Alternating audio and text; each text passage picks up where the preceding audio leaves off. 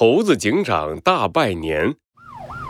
一辆警车飞驰在森林都市的高速公路上，车上是猴子警长和小鸡墩墩。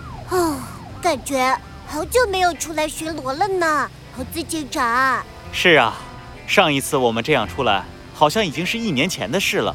一年前，说起来又到了这个时候了。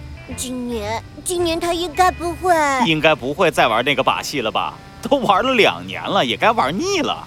猴子警长的话音刚落，就听见通讯器响了起来，熟悉的声音从里面传了出来。哦，吼吼吼吼！猴子警长，今年我给你们准备了一个礼物。猴子警长面无表情地挂断了通讯器，和小鸡墩墩一起叹了一口气。果然，该来的还是来了。哎，猴子警长，我话还没说完呢，你怎么就挂我电话了？你这样，人家会伤心的。弗兰熊，看看你的背后。背后？哎哎哎，小兔，你什么时候来的？快喂，小红，师姐，这家伙竟然真的连续三年玩同样的把戏，真是服了他了。我已经制服他了，你们快过来吧。好嘞，师姐，我们马上到。嗯。这里是哪里呀？弗兰熊睁开眼睛，发现自己躺在一个房间里。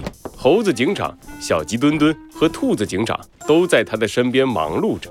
看到他醒来，猴子警长走了过来。醒了？哼，弗兰熊，赶紧过来帮忙吧，我们都快忙不过来了。哦哦哦！弗兰熊下意识地拉住了猴子警长伸过来的手，不过他马上就反应了过来。哎，不对啊，等等。我不是在天台上装了烟花啊，不是，呃，装了炸弹等你们来的吗？怎么我现在躺在这里啊？弗兰熊，都三年了，能不能有点新花样？而且今年森林都市为了环保，禁止在市区里放烟火，所以你的炸弹啊，不是你的烟花，我们没收了。啊别啊了，弗兰熊，以后这把戏可不能再玩了，不然我就要狠狠的让你交罚款。今年我们决定一起准备一桌年夜饭，一起倒数跨年。马上就要十二点了，赶紧起来帮忙准备。嗯，知道了。